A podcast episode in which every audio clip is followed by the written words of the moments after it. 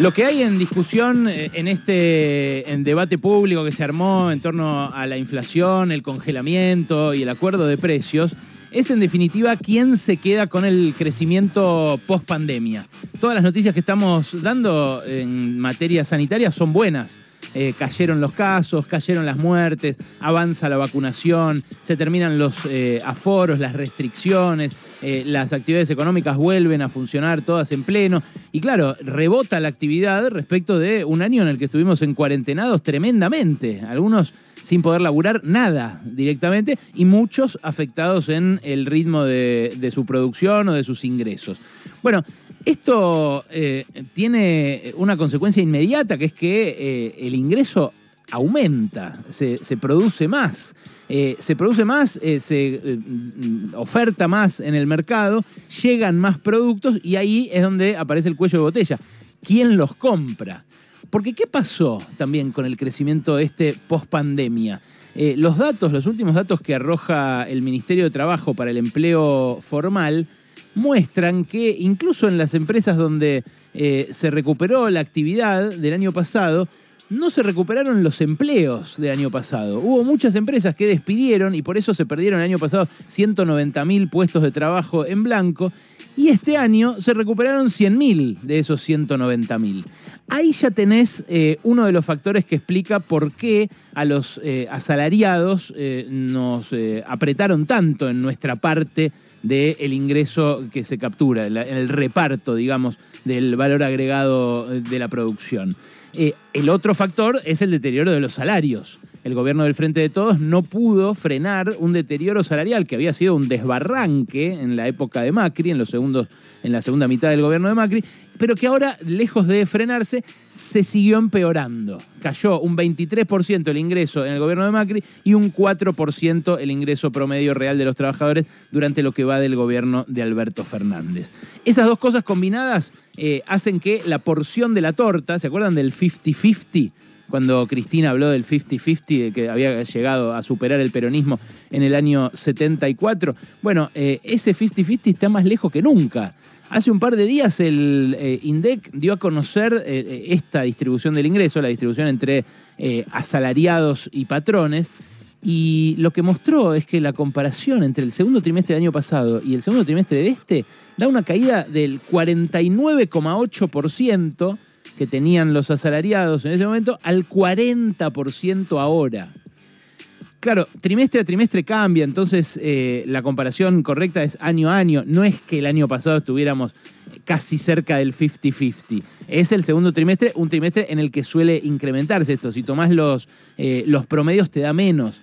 Pero sirve la comparación para ver eh, cuánto cayó la participación, repito, de los que vivimos de ingresos de nuestro trabajo en el valor agregado bruto de la economía.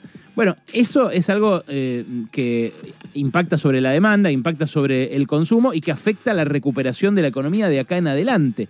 Y por eso es que hace falta un shock redistributivo que lo revierta.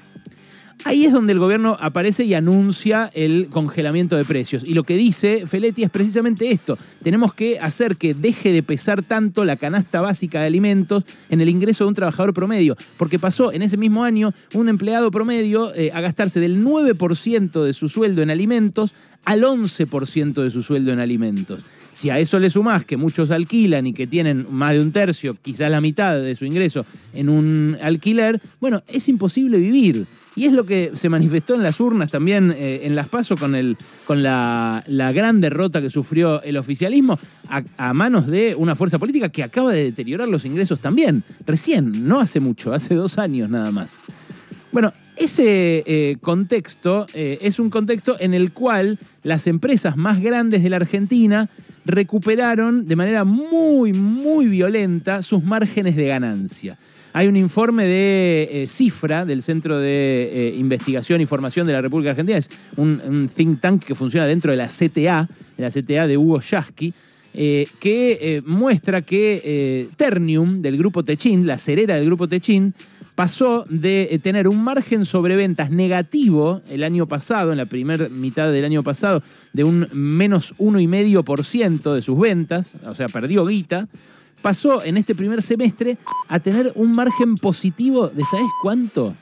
porque lo tuvo que, el que hizo el número lo tuvo que revisar varias veces. Me decía, no puedo creer que de esto. Lo voy a revisar de vuelta, voy a buscar el balance de vuelta, voy a buscar el balance de vuelta. 40% de margen sobre ventas.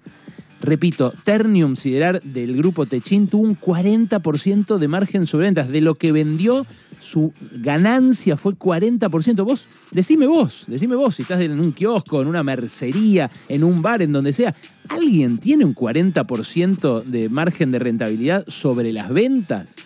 Es algo que absolutamente anormal, absolutamente eh, fuera de, registro y, mucho más elevado de lo que tuvo Techín nunca en su historia.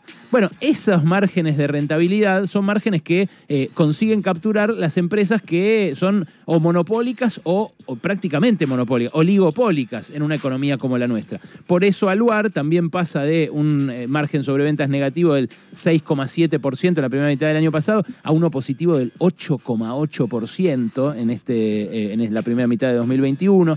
Por eso Molinos, que ganaba plata el año pasado, gana más plata este año. Por eso Loma Negra también dio vuelta sus eh, números en cuanto a margen de rentabilidad. ¿Por qué? Eh, porque son malos, no, es su trabajo ganar plata. Ahora, lo hacen en un contexto en el que todos los demás pierden. Y son los mismos que hoy aparecen en los diarios en un comunicado realmente extemporáneo de la AmCham, de la Cámara de Comercio Argentino-Estadounidense que dice que el congelamiento de precios de los 1.400 productos que eh, pidió Feletti es una bomba de tiempo.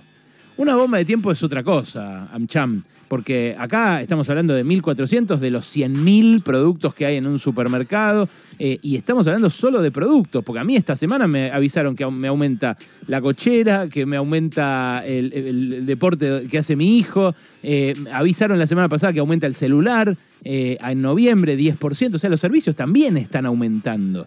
No es que el control de precios va a frenar la inflación, el control de precios es simplemente una bandera blanca, un pedido de tregua a los que se la están llevando con pala durante este año de recuperación post pandemia, que ahora ya se va a convertir en una recuperación plena, porque estamos saliendo definitivamente de todas las restricciones.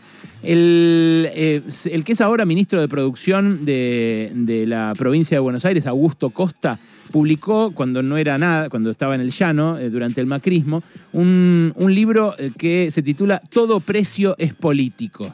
Y sí, la verdad que le pegó con el título.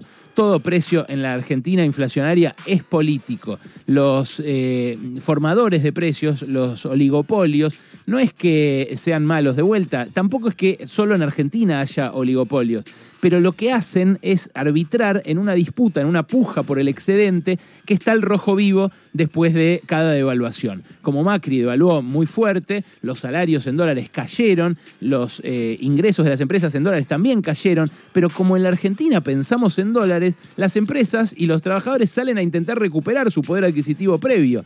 ¿Quién es el que puede? entre empresas eh, y trabajadores? Bueno, en muchos casos ninguno de los dos. Porque si vos tenés una pyme, sabés que no podés recuperar ese margen en dólares que tenías antes. Ahora, el que sí puede es Aluar. El que sí puede es Techin. El que sí puede es Loma Negra. Los que producen esos insumos básicos y los que producen alimentos también, alimentos a granel, como aceites, harinas, eh, como lácteos y demás, son empresas que pueden ir a recuperar su margen de ganancia en dólares. Y sí, todo precio es político. Y sí, eh, los oligopolios tienen ese poder de mercado para inclinar la balanza a su favor. Eh, la cuestión es eh, qué va a hacer el gobierno frente a esto y qué va a hacer la sociedad también frente a un discurso que le dice, como le dijo ayer Santilli a, a Ernesto Tenenbaum acá en Radio con Vos, un discurso que dice la inflación es solo producto de que empapelan la economía. Bueno, eso es falso. Eso es falso. El año pasado hubo emisión de pesos para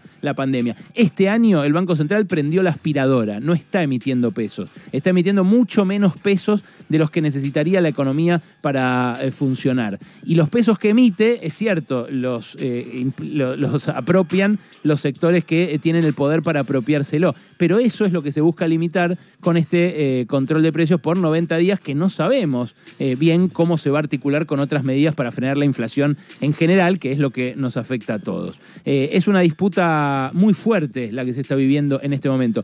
De vuelta, los asalariados estamos perdiendo como en la guerra hacía mucho tiempo que no se daba, eh, en democracia nunca se había dado cuatro años de pérdida consecutiva de poder adquisitivo de los salarios. Se había dado con milicos, eh, pero lo que tampoco se había llegado nunca es a un nivel tan bajo, a un nivel de sueldos tan bajo que pueda comprar tan pocas cosas. Pasó solamente en 2002, esa vez no terminó bien en 2001-2002, hubo muertos en el medio. Eh, bueno, ahora la cuestión es esa, ¿quién se va a quedar con la parte del león?